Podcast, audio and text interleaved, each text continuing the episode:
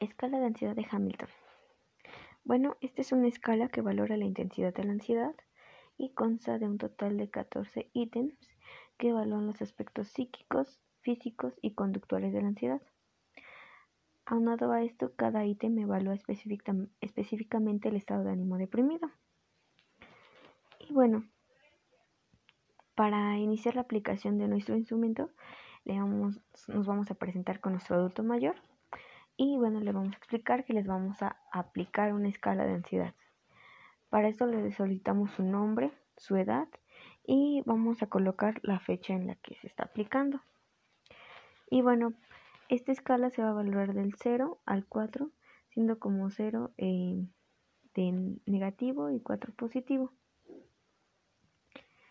Eh, para iniciar vamos a valorar si nuestro paciente tiene humor ansioso, es decir, si presenta inquietud, si espera lo peor, si siente aprensión o si se siente irritable. Siguiente vamos a valorar la tensión, si ha sentido sensación de tensión, si se ha sentido fatigado, eh, si se le ha imposibilitado relajarse, si llora muy fácil, si tiene temblores. Vamos a valorar también los miedos, si tiene miedo a la oscuridad, a la gente desconocida, a quedarse solo, al tránsito, a la multitud. También vamos a valorar el insomnio. Vamos a valorar si tiene dificultad para conciliar el sueño, sueño interrumpido, si su sueño no es satisfactorio o si tiene cansancio, si tiene sueño penoso, pesadillas o terrores nocturnos. Vamos a valorar también las funciones intelectuales, es decir, si tiene dificultad de concentración o mala memoria, y también vamos a valorar el humor depresivo. Si tiene falta de interés, si no disfruta de sus pasatiempos, si tiene insomnio de la madrugada o si tiene variaciones de humor durante el día. Y bueno, en la siguiente sección vamos a valorar los síntomas somáticos. Vamos a iniciar con los síntomas somáticos generales. Si tiene dolor y cansancio muscular, si se siente rigidez muscular, si ha tenido sacudidas crónicas, eh, de los dientes, voz insegura. Ahora vamos a, valorar también si ha tenido zumbido de oídos, visión borrosa, si se ha sentido sofocado o ha tenido escalofríos, si ha sentido eh, hormigueo, si ha sentido debilidad.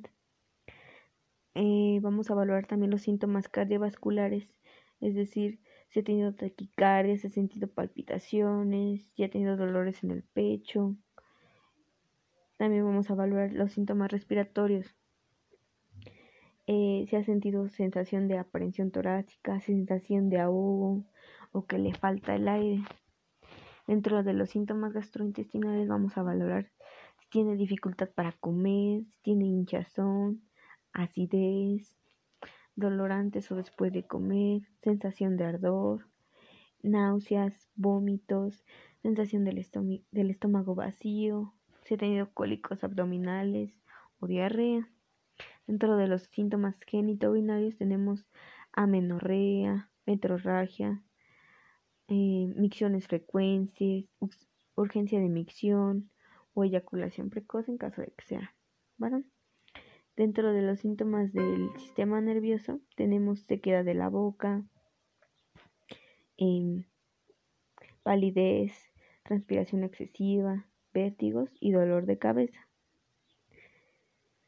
Y bueno, también vamos a valorar eh, cómo fue el comportamiento de nuestro adulto mayor durante la entrevista. Es decir, si se sintió tenso, si lo vimos incómodo, se agitó, si frotó sus dedos, si aprieta los puños, si se sentía inestable, si le temblaban las manos, si tuvo este, facies tensas, si tragó saliva, si tuvo taquicardias,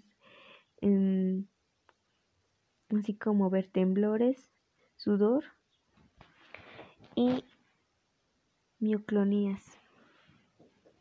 Y bueno, por último, pues ya vamos a valorar, vamos a sumar este ambas secciones y vamos a valorar si nuestro adulto mayor eh, en qué nivel de ansiedad se encuentra. Y bueno, nos dicen que de 0 a 5 no se considera ansiedad, de 6 a 14 tiene un nivel de ansiedad leve y mayor de 15 tiene una ansiedad moderada a grave.